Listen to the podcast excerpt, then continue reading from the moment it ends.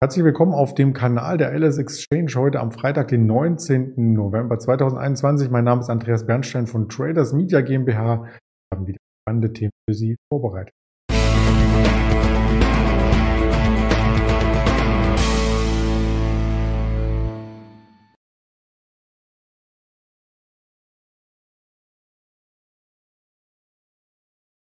Wir schauen selbstverständlich am Morgen auf den DAX, der seine Rekordfahrt auch gestern wieder fortgesetzt hat. Zwar ein bisschen gebremst, aber er hat sie fortgesetzt und wir blicken auf äh, die Siemens-Familie mit auch Rekorden. Klar, welche Aktien ähm, hier den Markt dominieren, das sind die Schwergewichte. Ansonsten würde der Index auch nicht so impulsmäßig seit dem Oktober steigen. Gestern ja, und das ist der Marktblick schon für den 19.11. Hat sich ein neuer Rekord eingestellt. Wir diskutieren das auch gegen 11 Uhr noch einmal mit unserem Händler Georg aus dem Handelssaal der LSX. Freue ich mich schon drauf und blicken zuvor erst auf den DAX, wie er sich gestern darstellte. Das war das neue Rekordhoch. Es lag bei 16.290 Punkten, damit sieben Punkte über dem alten Rekordhoch. Ja, fast schon täglich hatten wir neue Rekordhochs. Danach gab es eine Konsolidierungsphase. Auch das erinnert ein wenig an die Muster der vergangenen Tage und dann am Nachmittag, und das ist kein Muster der vergangenen Tage, sondern das war fast schon neu, gab es einen ziemlich harschen Abverkauf und zwar als die Wall Street öffnete, als wir auch die Arbeitsmarktdaten interpretiert hatten und zwar die Erstanträge auf Arbeitslosenunterstützung. Die kamen zwar schon 14.30 Uhr über die Ticker und hatten nur eine Änderung von 1000 neuen Anträgen oder die hinzugekommen sind ähm, zur Statistik, wenn man die im Wochenvergleich einmal aufspannt. Und da war deutlich weniger an Erstanträgen erwartet, also 1000 weniger Erstanträge auf Arbeitslosenunterstützung haben den Markt nicht begeistert. Der Dow Jones ging erstmal ähm, ziemlich stark nach unten. Der Nasdaq war hingegen im Plus, der hat neue Rekorde geschrieben und dann hatte sich der DAX auch mehr oder minder überlegt und quasi fast auf dem Schlusskurs vom Mittwochabend 22 Uhr ist er dann aus dem Handel gegangen, hat auf Xetra-Basis ein leichtes Minus hinterlassen und das sieht man dann in dieser roten Kerze. Ähm, da müssen sich die Augen erstmal wieder dran gewöhnen, denn in diesem fast schon zweigeteilten Bild haben sich ja im September und Anfang Oktober immer wieder rote Phasen mit weißen oder grünen, je nachdem, wie man den Chart einfärbt, abgewechselt. Das ist jetzt nicht mehr der Fall gewesen. Seit Oktober gab es hier insgesamt eins, zwei, drei, vier, fünf, sechs, sieben, ja, wenn man das hier mitzählt, äh, sieben rote Kerzen bei über 20 Handelstagen. Also ähm, wirklich keine Dominanz ähm, zu sehen von roten Kerzen, sondern eher eine Seltenheit. Und wie sich diese Seltenheit am Morgen ähm, staffiert, ob wir hier weitere Abgaben sehen, das möchten wir uns direkt hier im Chart anschauen, den ich schon geöffnet habe. Und da sieht man 288,5. Wir sind auf Rekordlevel. 290 war gestern äh, der Rekord, der DAX-Rekord. Und vorbörslich waren wir sogar bei der 16.301. Also vorbörslich sieht alles stark aus. Wir eröffnen mit einer Kurslücke. Auch das haben wir seit einer Woche nicht mehr gesehen. Eine Kurslücke, also eine Differenz zwischen dem Schlusskurs vom Vortag und dem Eröffnungskurs des aktuellen Tages. Und wenn man sich die Performance anschaut im laufenden Jahr, der DAX nun plus 10,69 Prozent. Also wirklich eine doppelte Jahresperformance rein statistisch ähm, betrachtet. Das ist schon ähm, stark. Klar gab es auch ähm, entsprechende Tiefs durch Corona, aber die Erholung, die wir jetzt nach Corona gesehen haben, obwohl wir in der vierten Welle sind und das an der Börse bisher nicht durchschlägt, das ist schon erstaunlich. Das erstaunt auch mehrere Marktteilnehmer. Der Ingmar Königshofen hatte gestern schon gesagt, das ist so ein leises äh, dahin siechen auf der Oberseite. Man weiß nicht so recht, da kommt eine Gegenbewegung, zieht die Volatilität einmal stark an. Danach sieht es zumindest heute Morgen noch nicht aus. In den USA hat sich auch die Stimmung etwas abgekühlt, also dieses überkaufte, diese Fear and Creed Sentiment Erhebung, die hier zwischenzeitlich bei 86 stand, die hat sich abgekühlt die letzten Tage. Am Mittwoch waren wir noch bei 78 und nun am Donnerstagabend bei 75. Also wir kommen von dem rechten extremen Gier-Quadranten jetzt wieder in ruhigeres Fahrwasser, was bedeuten könnte, dass der Markt hier auf dem hohen Niveau erst einmal weiter verharrt und gegebenenfalls weitere Hochs macht. Überhitzt ja damit nicht mehr. Die Überhitzungsfaktoren haben sich hier ein wenig abgebaut. Und genau dieses Abbauen, ähm, das ja, das sieht man dann in einem zweigeteilten Bild in den USA. Also nicht mehr alle Indizes machen neue Rekorde. Der Dow Jones war gestern im Minus, der Nasdaq trotzdem auf Rekordfahrt. Das muss man insgesamt dann entsprechend beurteilen. Wir blicken am Morgen mal ganz kurz nach Asien, denn da gibt es News von Evergrande. Evergrande, der große Immobilienkonzern, der ja in Richtung ja, möglicher Pleite stand. Ähm, der ist so nach und nach häppchenweise immer wieder von der Klippe gesprungen. Also das heißt, er hat nicht diese Insolvenz angemeldet, sondern konnte immer mal wieder mit kleineren Zahlungen äh, von Zinskupons oder mit dem Verkauf von gewissen Anteilen sich hier finanziellen Freiraum verschaffen. Er ist trotzdem hoch verschuldet. Nun hat er Anteile am Streaming-Unternehmen Heng Teng verkauft. Ich hoffe, ich habe es richtig ausgesprochen. Heng Teng klingt gut, um Verbindlichkeiten, also Schulden zu bedienen. Analysten haben zwar Alarm geschlagen, warnen von Zahlungsausfall, weil irgendwann kann er das Ganze nicht mehr bedienen. Ähm, die Streaming-Anteile hatten auch nur einen Wert von 274 Millionen Dollar und äh, hier geht es ja um einen dreistelligen Milliardenbetrag. Trotzdem gilt das Unternehmen, und das ist das Interessante, als Netflix Chinas. Die Anteile ähm, von diesem Unternehmen, die gingen nach oben, weil erstmal erwartet wurde, dass auch dieser Konzern ein Stück weit in Schieflage geraten kann, wenn eine Beteiligung durch Evergrande hier ähm, nicht mehr weiter äh, gehalten werden kann oder vielleicht auch nichts nachgeschossen werden kann. Ähm, der 18-prozentige Anteil an diesem Streaming-Dienst am Netflix von China ist quasi mit einem Abschlag verkauft worden, weil die Börse nun einmal danach erst diesen Kursgewinn einpreiste.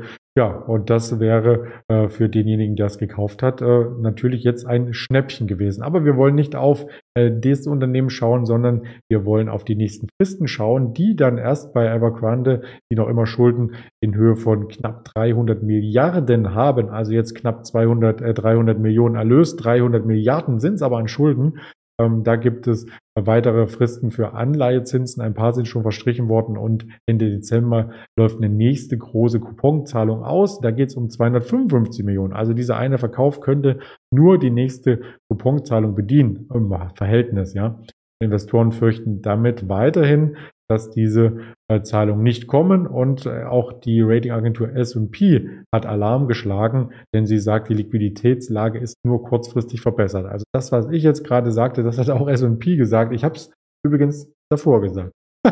Nein, alles gut. Im März und April kommen nämlich dann weitere Rückzahlungen in Höhe von 3,5 Milliarden Dollar auf das Unternehmen zu. Und da ist eben die Frage, ob man äh, da Kapital noch hat der Größenordnung. Ich wage es fast zu bezweifeln und die Börse interpretiert das am heutigen Tag positiv. Die Aktie ist 10% gestiegen, aber man sieht ja allein im sechsmonatigen Verlauf, wie stark der Konzern nach unten ging und ich kann die gerne aktuell aufrufen. Also es ist wirklich im Cent-Bereich hier die Bewegung zu finden, zu suchen und auf drei Jahre Sicht, ja, da war ja zwischenzeitlich äh, letztes Jahr im Juli bei drei Euro noch, jetzt bei 30 Cent. Also Kursverlust ähm, der selten zu finden ist an der Börse und der natürlich für Anleger nicht schön ist. Wir möchten aber auf was Schönes auch noch schauen zum Wochenausblick und zwar auf die Siemens-Familie, nicht bei Siemens im Sinne von Werner von Siemens, auf die Familie mit Frau, Kinder, Enkel und so weiter, sondern auf die Unternehmensgruppe Siemens. Die übertrifft nämlich äh, diverse Erwartungen und das ist halt das Schöne an einem großen Konzern wie Siemens, dass man hier auch noch ähm, entsprechend ja, für positive Schlagzeilen äh, sorgen kann. Die anziehende Konjunktur, die verleiht Siemens Flügel, wie es so schön heißt. Der Siemens-Chef Roland Busch ähm, sieht Rückenwind und auch der Aktienkurs, der ging richtig gut nach oben. Äh, Siemens hatte ja am 30.09. schon Quartalszahlen äh, gemeldet gehabt, eben für das gesamte äh, Geschäftsjahr, was ein bisschen abweichend vom Kalenderjahr ist. Die Umsatzgewinnerwartungen wurden für die nächsten Monate etwas vorsichtiger ähm, skizziert, aber der Nettogewinn ist ja um 59 Prozent nach oben geschossen, muss man schon sagen, auf 6,7 Milliarden Euro. Und äh, der Konzern hatte davor nur von 6,1 bis 6,4 Milliarden Euro gesprochen, also fast äh, 10 Prozent höher. Der Umsatz ist um 11 Prozent gestiegen und um auch das mal zu vergleichen, 62,3 Milliarden Euro hier ähm, letzten Endes zu verzeichnen. Auch für Anleger ist einiges drin, nämlich eine Dividendenerhöhung. Ein Dividendenrekord sogar. 4 Euro gibt es pro Aktie und wir schauen mal direkt auf die Aktie und das ist das Spannende hier bei Siemens, denn gestern wurde da knapp ein Rekord ähm, verfehlt bei der Siemens AG. der heute aber Einzug halten könnte. Also heute vorbörslich Siemens auch schon etwas stärker wieder und auf Monatssicht sieht man schon ganz deutlich ähm, 10% Aufschlag. Auf sechs Monatssicht waren es dann sogar 20% auf ein Jahr. Ja, jetzt klicke ich hier mal durch auf die langfristige Chartperspektive und da wird deutlich, dass Siemens am Allzeithoch hier notiert. Also die letzten ähm, 10, 12 Jahre und weiter zurück war Siemens so hoch. Also das ist schon ähm, etwas, was man hier ähm, honorieren muss. Deswegen die Performance-Kennzahlen auch alle positiv im laufenden Jahr sogar plus 31 Prozent. Wir hatten vorhin uns den DAX angeschaut mit plus 18 Prozent im laufenden Jahr. Da ist Siemens ein klarer Outperformer und nicht nur Siemens selbst, denn wir wollten ja Familie schauen, in den letzten Tagen auch öfters darüber berichtet, über das Spin-off Siemens Healthineers und die haben es gestern tatsächlich geschafft. Ein Allzeithoch. Auch hier ähm, heute Morgen fester, also ein neues Allzeithoch auf Sicht von einem Monat, ebenfalls wie Siemens. 10 Prozent, da sind die Auftragseingänge auch höher vermeldet worden, die Prognosen wurden angehoben. Drei Jahre, so lange gibt es das Unternehmen jetzt nur auch noch nicht an der Börse, also seit Anfang 2018 gibt es das Unternehmen an der Börse und seitdem hat sich Kurs verdoppelt. Also hier nochmal dieser Aufschlag die letzten ähm, Tage, die können sich sehen lassen. Siemens hält Siniers sehr, sehr stark auf Allzeithoch. Siemens auf Allzeithoch und wir schauen uns ein weiteres Spin-off an und das war das erste Spin-off, was es gab. Liegt schon etwas zurück. Die Infineon, auch die heute im Plus und auch hier äh, sehr gerne einmal die Zeitebenen durchgeschaltet. Da kommt man bei einer Historie noch weiter zurück. Das Unternehmen gibt es noch länger, ähm, war teilweise ja schon mal bei 1, 2 Euro verankert und nun bei 43 ebenfalls ein Allzeithoch. Und da wirken die Zahlen von, nochmal wieder ein Chart, wo man mehr erkennt, den Einjahreschart, da wirken die Zahlen von Nvidia vom Mittwochabend noch etwas nach, weil der Chipsektor eben nach wie vor ähm, gefragt ist. Also Rekordhoch ähm, im DAX, Rekordhoch habe ich es hier im Ticker geschrieben. Also Entschuldigung für den Rechtschreibfehler, das kann vorkommen. Der letzte Blick geht nochmal hier kurz vor dem Cetra den DAX.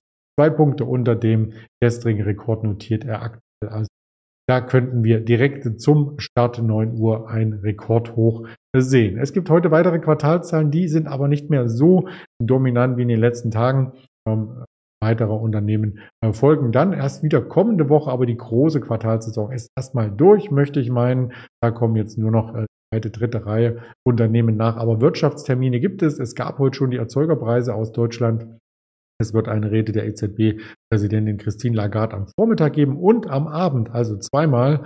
Ähm, aufpassen, was sie sagt. 10 Uhr die Leistungsbilanz aus der Eurozone, noch eine Rede vom Deutschland-Bundespräsident Jens Weidmann, 14 Uhr. Und das war es an Daten, die Sie, FTC-Daten kurz vor dem Handelsstart der Wall Street, ähm, die haben wir natürlich auch mit vermerkt, dürften sich dann aber kaum noch auswirken. Ähm, aber diverse weitere Informationen, die sich auf den Handel auswirken können, die finden Sie bei YouTube, bei Twitter, bei Instagram, bei Facebook unter diesen Kanälen und natürlich als Hörvariante gibt es das Video auch bei Spotify, Deezer und Apple Podcast. In diesem Sinne bedanke ich mich für Ihre Aufmerksamkeit und freue mich auf das Interview gegen 11 Uhr mit dem Georg. Bleiben Sie gesund, erfolgreich am letzten Handelstag der Woche. Alles Gute, Ihr Bernstein.